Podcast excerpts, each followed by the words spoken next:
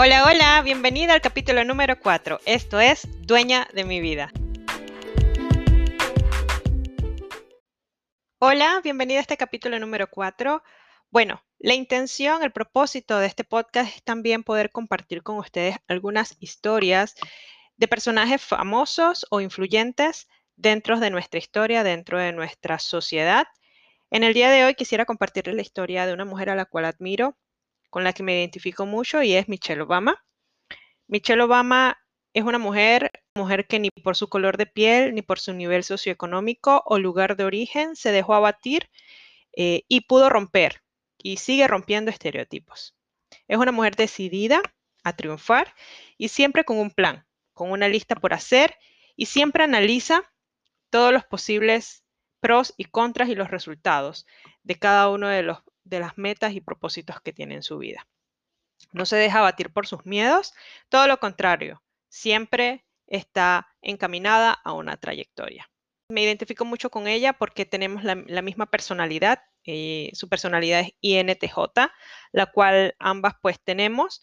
Y cuando la escucho hablar, porque tuve la oportunidad de escuchar su libro, eh, ella habla mucho de la planificación y definitivamente este tipo de personalidad, la que tenemos, tendemos a planificar mucho, a planificarlo todo, básicamente. Y más adelante les voy a compartir un poquito los aprendizajes de ella a través de esta planificación, tanto los pros y los contras, ¿no? Que ella vio de, esta, de este aspecto de su personalidad. Voy a hablar un poquito de su niñez.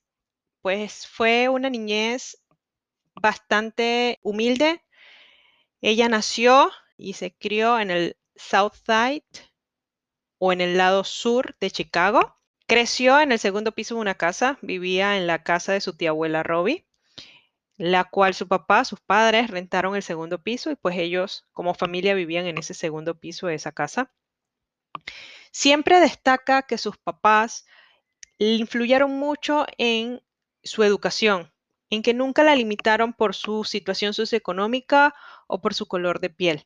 Todo lo contrario, su mamá siempre la llevaba a la biblioteca, leían muchos libros, su papá siempre le influyó mucho el tema del arte, de la música, y en definitiva, pues la influencia de sus padres jugó un rol fundamental para que tuviera una muy buena educación, tuviera una muy buena dicción, ortografía y gramática, en comparación a otros niños de su misma nivel socioeconómico, ella definitivamente se destacaba. Solían decirle que hablaba como una persona blanca, lo que pudo generar en ella pues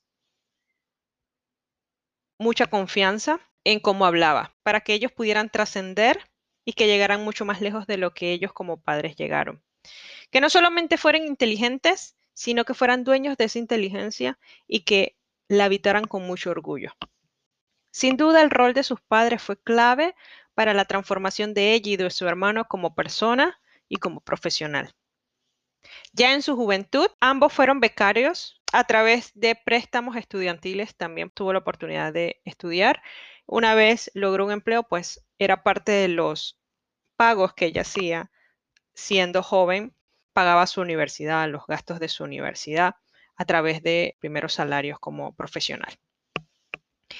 De hecho, algo que ella trae mucho es que en la escuela una orientadora le dijo que ella no, no tenía las aptitudes para entrar a Princeton, cosa que ella definitivamente no se dejó influir por ese comentario y por su plan o su trayectoria, y ella tenía trazado ese plan, ella finalmente pudo entrar a Princeton, descartando de raíz cualquier comentario que haya hecho esta orientadora. Lo que destaca Michelle Obama es que siempre se está preguntando o se estuvo preguntando en su juventud si era suficientemente buena. Siempre buscaba el siguiente peldaño, el siguiente reto, el siguiente objetivo. Ya como adulta, logró un empleo a los 25 años con mucho esfuerzo, con un asistente, ganando mucho dinero, de hecho, más dinero que el que sus papás nunca hubiesen ganado o nunca tuvieron la oportunidad de ganar.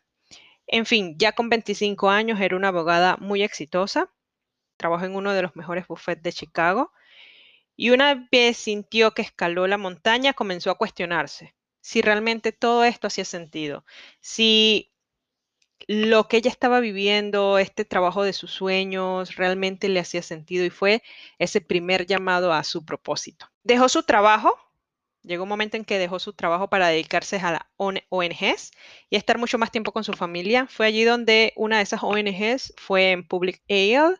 En esta ONG tuvo la oportunidad de entender un poquito a qué se dedicaban, conocer mucho más de las ONGs porque no había tenido tanta exposición a lo que trabajaban las ONGs.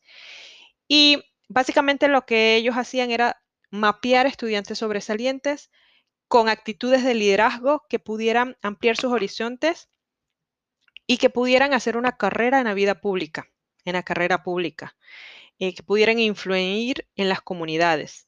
Es así donde a través de esta ONG finalmente encontró su propósito, que era el de desarrollar mucho más jóvenes, el desarrollar comunidades. Definitivamente ese fue su primer propósito. Luego le vendría un segundo propósito mucho más grande y era el de ser primera dama. Como primera dama definitivamente fue una de las mm, primeras damas que creo que ha hecho más en los últimos años. Con ella se vio mucha educación a través de la nutrición, em, cómo comer bien, sin duda, pues con una intención clara de que a través del conocimiento de qué es comer bien, se iban a ver influenciadas positivamente las tasas de mortalidad, de enfermedad dentro de los estadounidenses. Fue una de las que incentivó la educación de la nutrición, no solamente en niños, sino también en jóvenes y adultos. Luchó también por la igualdad de género y empoderó a las minorías de Estados Unidos.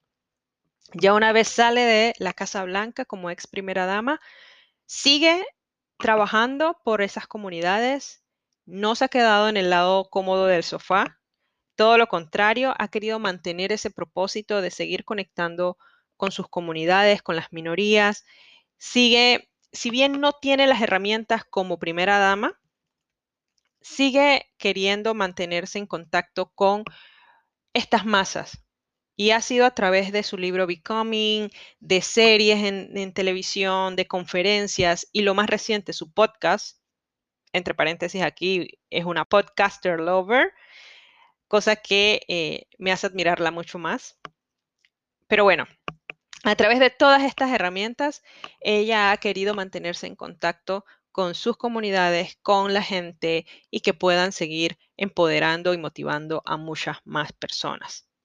Me inspira su historia, me inspira lo que ella ha hecho a lo largo de su carrera como persona, como profesional, el ejemplo a través de su historia que está dando. Y es que a través de la educación se pueden lograr muchas cosas, principalmente como un instrumento de cambio y de desarrollo en el que puedes alcanzar tus sueños, por altos que parezcan. Es importante no solamente tener una buena educación, sino también trazarse metas y seguir esa trayectoria de las metas, no descarriarse, pero principalmente y sobre todas las cosas tener un propósito, porque sin un propósito claro no hay meta, no hay estudios y no hay educación. Espero que esta historia haya sido de mucho agrado para ti. Compárteme qué te pareció y nos escuchamos en la próxima.